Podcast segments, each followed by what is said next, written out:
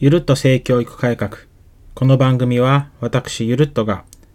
性教育を通して幸せに生きていくための方法について皆さんと一緒に考えていくための番組です。さて今日は、えー女性器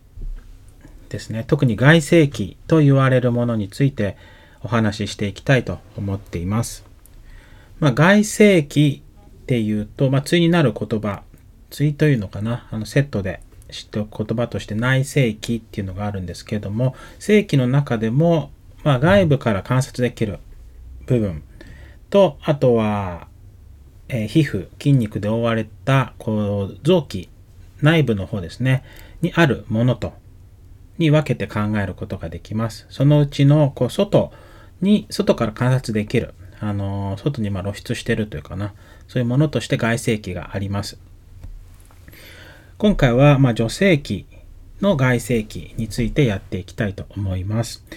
で、まあ、小学校ぐらいをまあ想定して、えー聞いていただけたらと思うんですけれども、まあ、ぜひ小学校のうち、まあ、できればうんと第二次成長が始まる前ぐらいには少し知っておくと、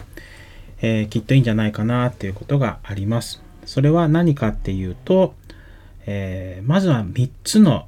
穴と言いますかね。それについてはしっかりとこう存在について知っておくといいかなと思います。まあ、一つは、えーおしっこが出る尿道ですよね。尿道口。それからもう一つはうんちが出る肛門ですね。で、もう一つは、まあ、赤ちゃんの通り道でもある膣口、まあ、膣ですね。膣口。これがまあ穴になりますけど、この3つの穴として、え一つ、まあ、女の子、まあ、男の子も知っておいていいかなと思います。例えばお母さんと、えー保育園の時とかね、小学校低学年とか、えーお風呂一緒に入る時があると思います。たまにお母さん生理とかで、今日はお腹が痛い痛いの日なんだとか、血が出る日なんだとか、女の子の日なんだみたいに、えっ、と、息子さんにお話ししてるお母さんもいらっしゃるかもしれませんけれども、えじゃあその血って一体どこから出るのっていうのをきっとお子さんの中では考える人もいるかと思うんですよね。まその時にぜひ、えっと、男の子だったらおちんちんの先に尿道口ありますよね。で、あとうんちが出る肛門があるけれども、もう一つ女の子っていうのはこう赤ちゃんの通り道としてこの膣口があって、えーそこから血が出るんだっていうのは知っておいていいことと思っています。まあ特に女の子の場合には、えっと、まあ、第二成長で生理が来た時に、こう血が出てくる。この時に、まあ、うんちが出た、うんちを漏らしてしまったんじゃないか。とかって思う時もあると思いますし、こう、すごく、えっと、尿道とか肛門っていうところを汚い場所だって思ってると、すごくこう、その部分に対して、まあ、嫌悪感であったりとか、汚いものっていうふうに見てしまう可能性がありますので、まあ、決してそうじゃないよっていうふうなところにつなげていくためにも、まずは存在を知る、どんな場所なのかを知っておくということはとっても大切かなと思っています。ですので、まあ、いずれ、こう鏡を使って自分の外性器どういうふうになってるのかっていうのをこう見ることもしていっていいかなと思います。まずは見る前にしっかりと、なんて言うんでしょうね。えっと、お湯を使ってこう清潔にできるとか、まずいきなり鏡で見る前にきっと触ってみる。どんな形、どういうふうになってるだろうって触ってみる。っていうところから始めてみると、こう、まあ、びっくりするショック。っていうのもないかなと思いますし、もし性教育の本とかお持ちのお父さんお母さんでしたら、こうイラストで書いてある、あの、まあ、簡略化されたものっていうので一度目にしておくと、あ、こんな感じなんだなとか。あと、まあ、こう、肌、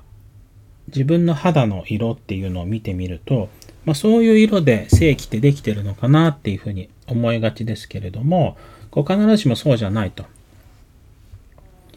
大陰唇っていうところを見たりとか、小陰唇とか、まあ、そういう外性器見ていくときに、必ずしも自分が想像した色じゃない可能性ってありますよね。ですので、性器っていうのは、こう肌の色とちょっと違っていたりもするよっていうのを、あの知っておくといいかなと思います。少しね、あの色が黒くなったような感じも、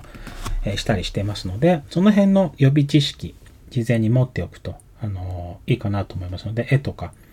ま、イラスト、それから手で触って形をなんとなくイメージしてみるとか、綺麗な手でね、触ってみるっていうのもいいかなと思っています。で、こういうふうになんで観察できた方がいいのかっていうところなんですが、まあ一つは、こう汚れをしっかりと取れるようになる。自分の体を、えっと、自分で清潔に保つことができるっていうことを一つの目的にしたいなと思います。あとは、まあ、今すぐってことではないんですけれども、いずれ、こう、まあ、正規の異常っていうんですかね、こう、性感染症の発見っていうところに、こう、つなげられたらいいかなというふうに思いますので、えっと、そういったところのためにも、うんと、正規が観察できる。すごく、こう見るのも嫌だとか触るのも嫌だっていうふうにならないように、えー、まあ、子供のうちからこうそういう場所じゃないっていうふうなこうイメージを持てるといいのかなと思います。そのためにもこう大人になるとだんだん思考がこう固まってくるというか、えっと、固定化してくる可能性っていうのがありますので小さい時からそういったことを考えておくっていうのは一つの案かなと思っています。まあ、外性器にはこういろいろまだあの部分があるんですけれど、まずは3つ穴があるんだよっていうのがすごく子供にとって分かりやすい、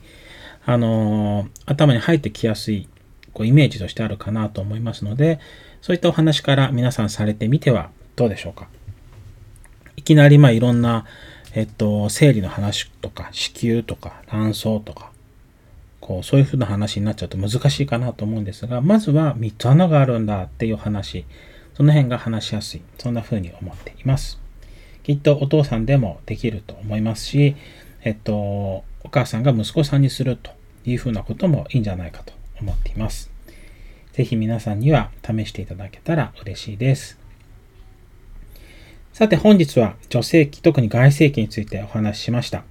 これからも性教育に関する話題をたくさんお伝えしていきたいと思っております。本日も最後まで聞いていただきありがとうございました。それではまたお会いしましょう。